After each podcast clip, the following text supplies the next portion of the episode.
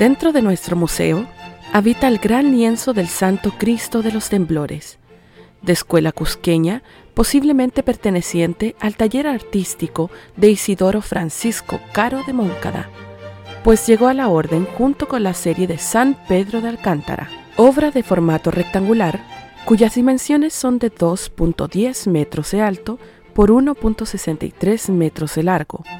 El material utilizado se compone de un lienzo sin marco con pigmentos al óleo, tela de telar lino sobre un bastidor de madera. Este tipo de cuadro de devoción es bastante común en las regiones en donde se dan con cierta frecuencia fenómenos telúricos, como en la región de Chile, Perú y Ecuador, sectores pertenecientes al virreinato peruano en la época colonial.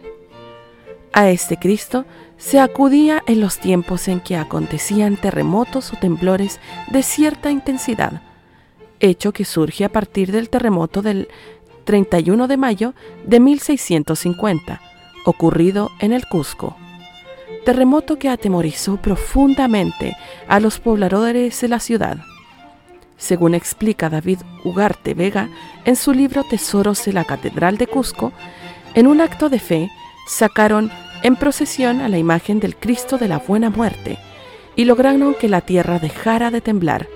A partir de este hecho, la imagen, que recibió el nombre del Señor de los Temblores o Taitacha de los Temblores, saldría en procesión cada 31 de marzo. La figura principal se encuentra en el centro del cuadro. El personaje es una alta representación del Cristo crucificado, con la inscripción INRI sobre el borde superior de la tarja.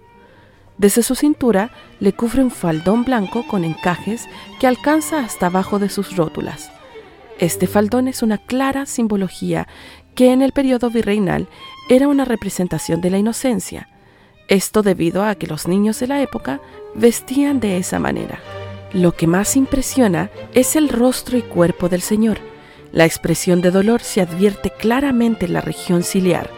Los ojos se muestran cerrados por cuanto ya ha muerto en el patíbulo, y el soldado le ha traspasado el corazón exhibiendo en el costado una pronunciada herida bañada en sangre.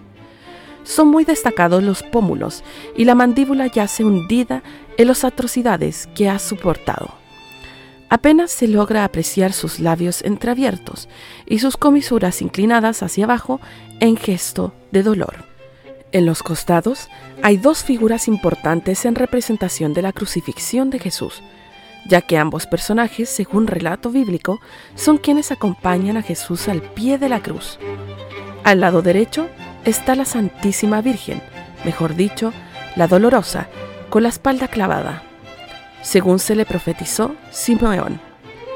Cubre su cabeza un velo negro y destaca en su rostro sus ojos hundidos y cubierto por los párpados. Aún no llora, su angustia es muy grande, pero ese profundo dolor es esperanzador y se lo ofrece al Padre Eterno.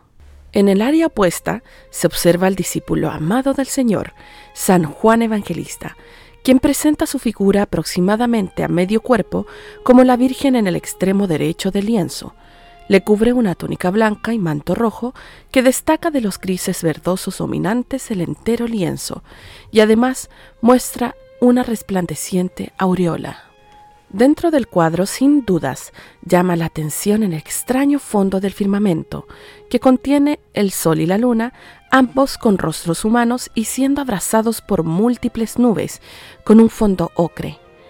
Imagen que muchas veces se puede observar en el momento de la crucifixión.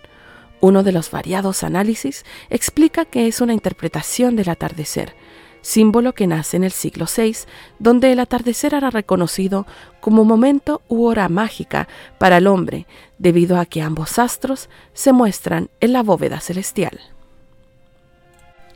Más adelante, desde el siglo XIII al XV, se populariza la imagen del sol y la luna junto al Cristo crucificado, y a medida que pasa el tiempo, se le agregan rostros humanos que muestran tristeza profunda por aquel momento agregándole nubes que cubren levemente a estos astros que marcan el poder y majestad divina.